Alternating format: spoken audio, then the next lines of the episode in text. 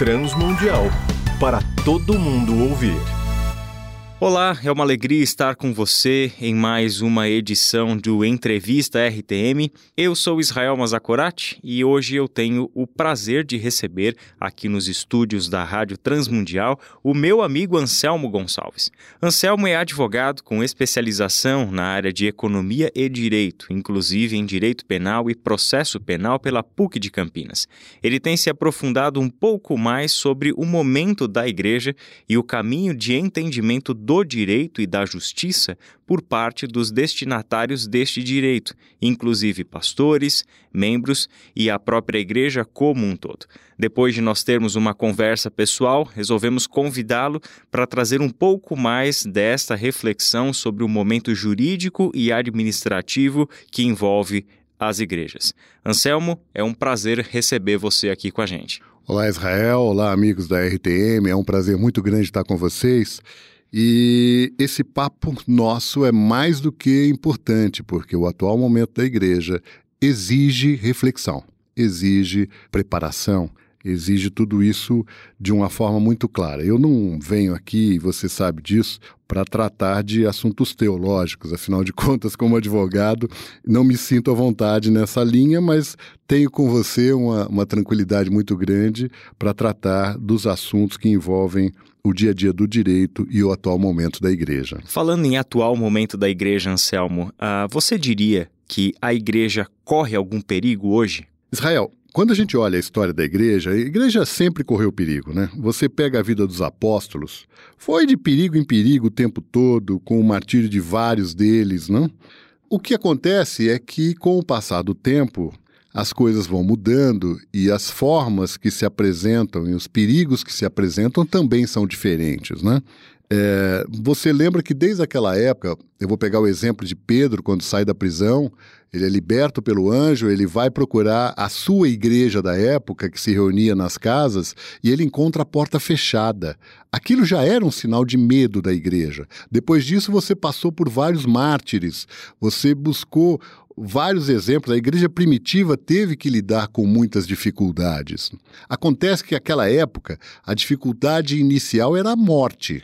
Hoje, talvez a dificuldade maior seja a representatividade da igreja com a segurança jurídica que ela precisa para exercer o seu mistério. Você tem razão, né? Quando a gente olha para exemplos históricos, a gente percebe os perigos, e interessante porque foram perigos externos, mas também perigos internos que a igreja passou, e de perigos em perigos a igreja tem buscado sobreviver na sua submissão à palavra de Deus, mas também, Anselmo, com consciência com relação ao lugar onde ela está, às leis do, do país onde ela se insere e tal. Olhando para este cenário atual, que perigos você vê na igreja ou para a igreja? Então, Israel, é, o perigo hoje ele aparece de forma diferente, como eu comentei com você. E ele será contínuo, tá? Não, nós não podemos duvidar disso. Dos estatutos, as redes sociais, cada etapa da vida organizacional da igreja, ela precisa de uma atenção especial. Vou dar um exemplo. Contratos que a igreja firma com terceiros. Será que a igreja tem uma assessoria jurídica? Será que a igreja tomou determinados cuidados com os contratos que ela assina? Porque muitas vezes estes contratos expõem toda a estrutura da igreja, toda a organização financeira da igreja, e ele é assinado como se fosse um papel de pão. Quantas e quantas vezes a gente viu a igreja fazendo reformas, ampliando espaços e faz contratos? Eu me lembro da época do cheque. Hoje quase ninguém usa cheque, né? Eu tenho a impressão que os meus colegas aí da RTM devem ter até olhado com, com um olhar espantado. Cheque? Pois é. Quantas vezes a igreja deu cheque predatado, Israel? Isso era um risco absurdo. Isso era alguma coisa que sempre que a gente podia, falava: não faça isso. Você não sabe nas mãos de quem vai parar esse cheque a partir do momento que você entrega a alguém que está prestando um serviço para você. Esses contratos com terceiros, assinatura de títulos de crédito assinaturas de escrituras. Então a igreja compra um terreno para ampliar o seu espaço e aí ela percebe depois de um tempo que ela assinou um contrato que talvez não tenha a validade que ela esperava, que talvez não consiga o registro no cartório de registro de imóveis daquela comarca. Por quê? Porque quem vendeu não era exatamente dono. Será que a igreja tomou o cuidado de pedir, antes de mais nada, no início da negociação, a matrícula daquele imóvel, verificar quem é de fato o proprietário, se existe alguma penhora sobre aquele bem? Esses são alguns desafios que eu diria que são administrativos. Agora, você tem outros desafios. Vou te dar um exemplo: redes sociais da igreja. Igrejas que transmitem o culto ao vivo. Qualquer intercorrência, qualquer reflexão que, por menor que seja a intenção, venha a ofender algum grupo, venha a, de alguma maneira, lançar um conceito que às vezes não é nem mesmo o conceito da igreja, mas por ser uma transmissão ao vivo, ela pode trazer um risco muito grande, porque pessoas se sentem ofendidas. Hoje em dia, nós damos uma projeção imensa para o indivíduo e a sua respeitabilidade. E isso torna muitas vezes algumas pregações ao vivo, alguns, algumas colocações perigosas. Vou dar um exemplo. Quando você, no púlpito da igreja, o pastor lança, por exemplo, uma comparação e usa o nome de alguém, obviamente ele está correndo um risco desnecessário, perigoso, difícil. E olha, não se espante. A gente vê isso direto. E essa é uma das preocupações que eu tenho conversado com pastores e líderes para ver se a gente consegue enfrentar e ter um novo, uma nova visão sobre essas coisas. Redes sociais pode ajudar muito, mas pode trazer também muitas dificuldades, muitos problemas e eu diria mais, pode expor a igreja pelo lado negativo. E é exatamente o que ela não quer fazer, né? A igreja precisa, como igreja de Cristo, embaixadora do reino de Deus na terra, o seu propósito é outro. O que ela quer fazer é, atra é atrair essas pessoas para um ambiente de graça, de acolhimento e de fé, né? Isso nos leva a refletir um pouquinho, Anselmo, num, mais um ponto aqui que, que surge da conversa, que é o seguinte, é, hoje em dia nós temos aí acompanhado pelas notícias e tal, a toda essa agitação envolvendo STF talvez nunca antes, em nenhum momento da história do país, a, a gente ouviu tanto falar de STF, né?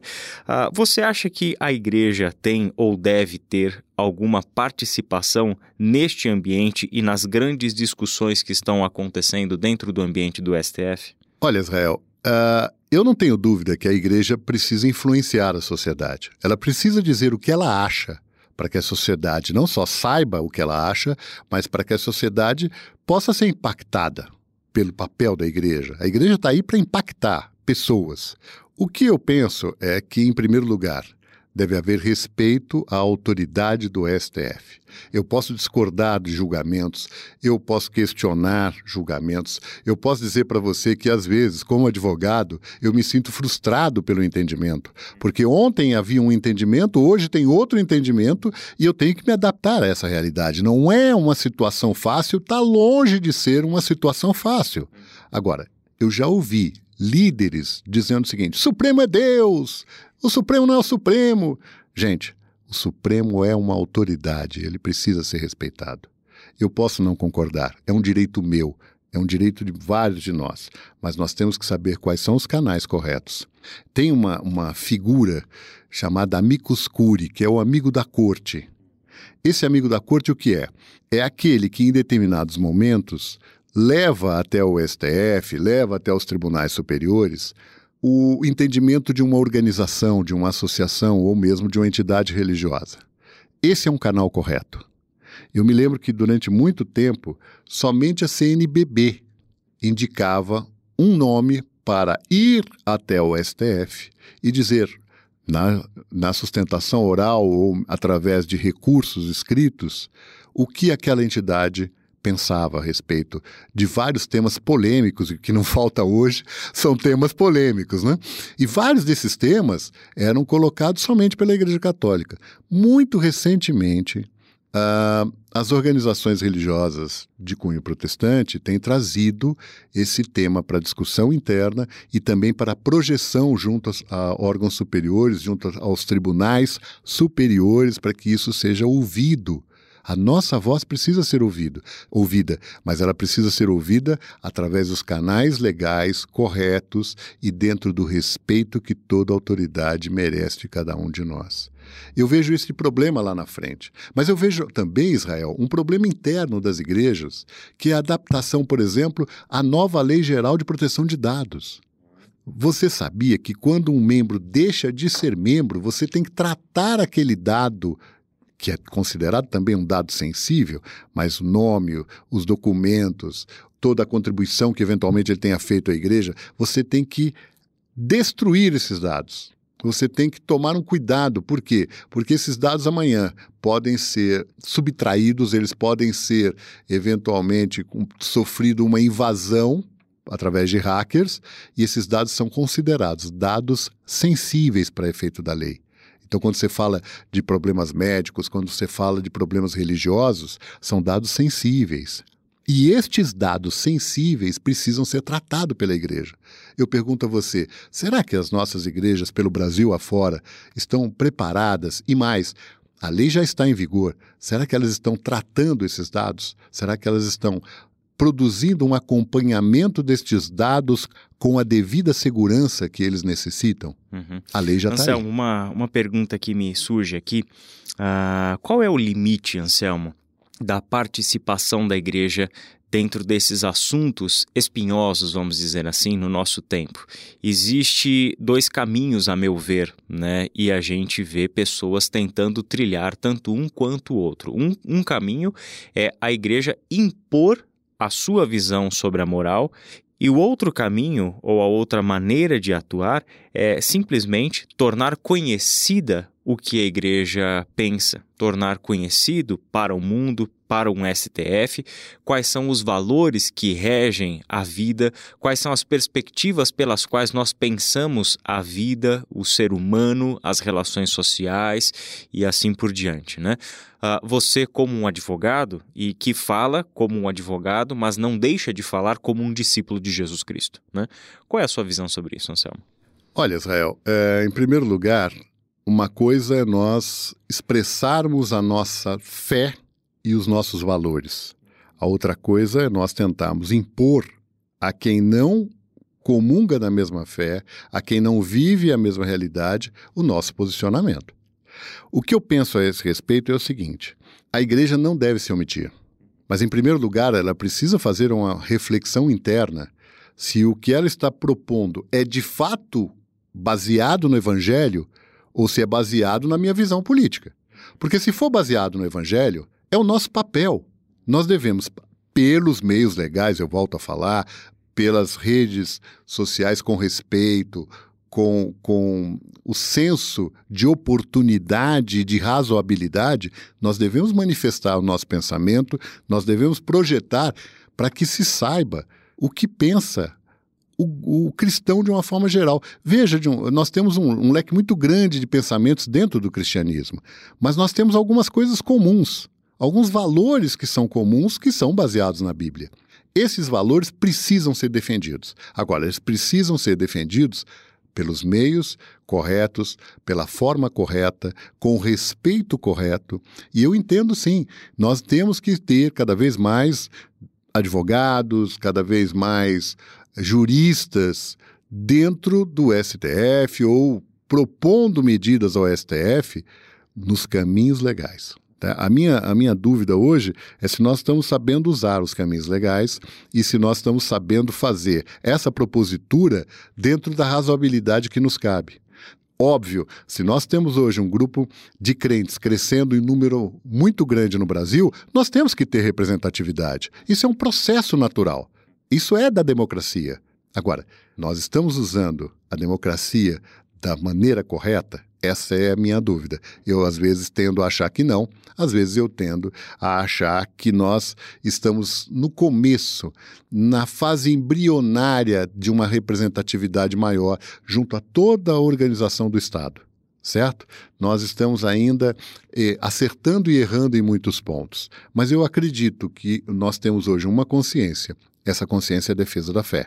E eu e espero que, pela graça de Deus, essa consciência vá se aprimorando a ponto de que a gente saiba usar os canais corretos focar naquilo que é fundamental e importante e entender que nem toda a sociedade vai concordar conosco. E que isso é normal, isso é natural, mas nós temos que fazer a nossa defesa. A nossa defesa parte de uma reflexão interna, parte de uma conversa interna dentro da igreja sobre como é a melhor forma de atuar, como eu devo trabalhar na minha vida, como, como cidadão comum, cidadão do reino, eu posso estar no meu emprego, no meu, na minha atividade profissional, influenciando a sociedade e buscando, junto com os meios legais, influenciar também os órgãos superiores do país.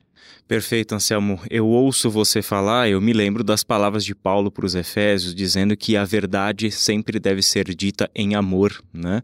Nós não deixamos de ter a nossa verdade, valores que estão enraizados lá no, no coração da fé cristã e que tem moldado, né? A moral cristã, nós não podemos deixar isso de lado, né? A moral cristã tem uh, moldado toda a, a visão de mundo e a moralidade para diversos aspectos da vida em todo o mundo ocidental.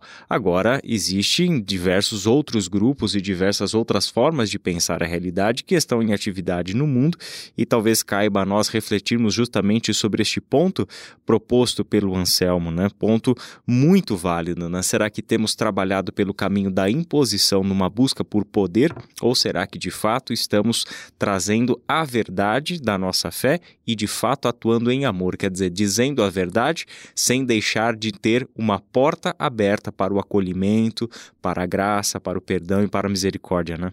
E eu preciso te dizer uma coisa, Israel. Veja só, a gente precisa reaprender o diálogo. Essa é uma coisa que me preocupa muito. Você nota, por exemplo, vou falar de uma coisa prática aqui, aqueles irmãos que, que por acaso não estão pensando como eu penso, eu peço apenas que reflitam. Você já foi a várias assembleias dentro da igreja. Eu não sei se eu se você concorda comigo, Israel, mas parece que há um certo incômodo nas assembleias. O incômodo do pastor que muitas vezes não gosta de ter o tema da assembleia questionado. E o incômodo do membro da igreja, que muitas vezes pensa que ao questionar um determinado ponto, ele pode estar ferindo sensibilidades de quem quer que seja. Ou seja, a prática do diálogo, ela tem que começar dentro das igrejas.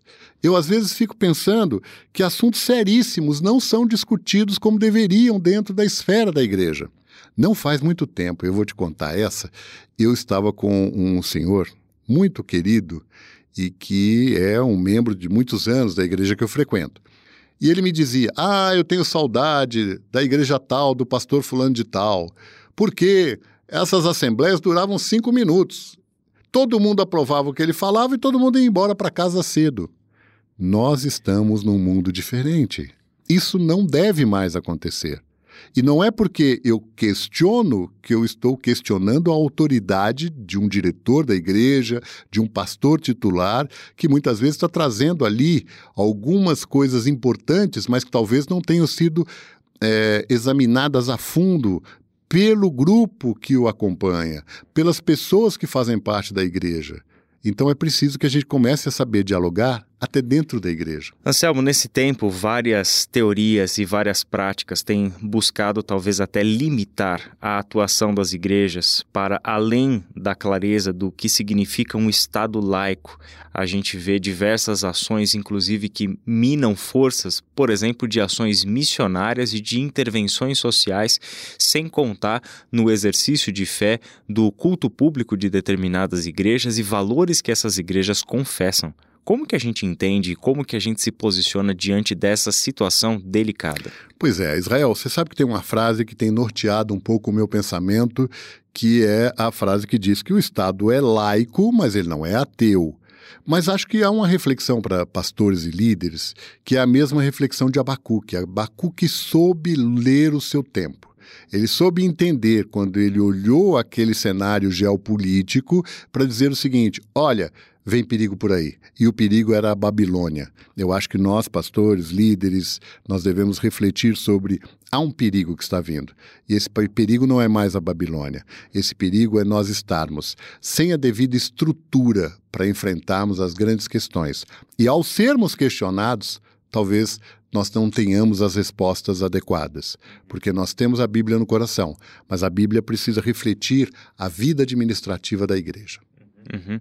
E quando a gente fala da Bíblia, a gente está é, tá falando daquilo que é a base de toda a visão, de toda a teologia, de toda a doutrina, de todo o comportamento, de toda a visão moral de uma pessoa, né?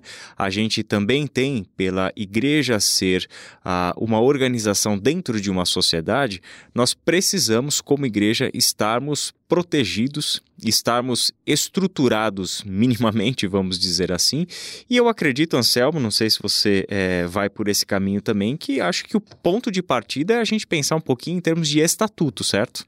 Esse é o primeiro ponto, Israel. Quando a gente pensa no estatuto, a gente pensa como é que aquela igreja vai se organizar, como é que ela vai refletir a sua estrutura para fora da igreja. Então, eu tenho aqui o meu caminho. O meu caminho é este, a minha finalidade é esta, que, como é que eu represento este grupo que comanda a igreja, quais são as responsabilidades e os direitos do membro. E aqui vai um parênteses muito importante. O membro da igreja, ele precisa estar a par do caminho que a igreja vai percorrer. E isso é importante do momento que ele entra até o momento que eventualmente ele saia. Então, uma das coisas que eu percebo é que nós damos muita ênfase na quantidade de novos membros.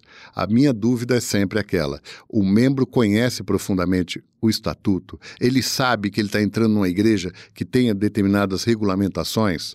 Veja que ele precisa estar a par das resoluções que essa igreja, ao longo do tempo, toma. Eu dou sempre uma sugestão de que determinadas resoluções sejam escritas é, pelo órgão que efetivamente domina esse governo espiritual da igreja, seja um presbitério, seja um conselho geral, como você quiser chamar isso, ele precisa, ao longo do tempo, ir é, é, atualizando a forma com que aquela igreja enxerga os grandes problemas nacionais e os pequenos problemas administrativos, seja como for, e o membro precisa saber disso. Hoje eu acho que você tem um caminho melhor, que é você mandar isso eventualmente por e-mail, uhum. e o membro tem um prazo para dizer: olha, eu não concordo com isso, isso é contra os meus valores ou é a favor dos meus valores. Enfim, esse é um desenho jurídico que a gente precisa tratar. Outro problema para as igrejas maiores, principalmente, é a questão do regimento interno. Mas, Sansão, peraí, deixa, desculpa te interromper. Tranquilo. Qual que é a diferença entre o estatuto e o regimento interno? O estatuto, ele dá as linhas gerais que a igreja tem como organização e a base e a finalidade que ele tem. O regimento interno é para quem já está dentro da igreja e como é que a igreja vai administrar os seus recursos, quem é responsável pelo que no dia a dia da rotina desta igreja, e ali é um, vamos dizer assim, é a lição de casa. Tá? Aquilo que o estatuto reflete para fora, o regimento reflete para dentro. E a partir daí você tem que estabelecer e deixar muito claro qual é a sua declaração de fé e para as igrejas que têm vários líderes de ministérios, etc., eu sugiro sempre a questão do código de ética. E por que, Israel? Você nota que vários dos problemas, eu diria até dos escândalos que a gente vê aqui e ali, que chocam tanto a gente, é porque determinadas situações não ficaram claras. Todo membro do ministério de qualquer ministério pode transacionar recursos daquele ministério? Eu posso receber contribuições de terceiros? Ou isso tem que ser efetivamente pela tesouraria direta da igreja? Qual é o papel de cada um dentro da liderança do seu ministério?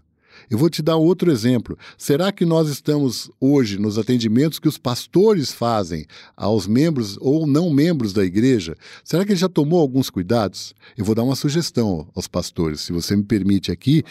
É, nenhum pastor deve atender hoje qualquer pessoa sem uma câmera na sua sala pastoral. Essa câmera tem que ser sem áudio. É verdade. Você tem que manter aquela, a, aquela confissão próxima e aquela ministração próxima.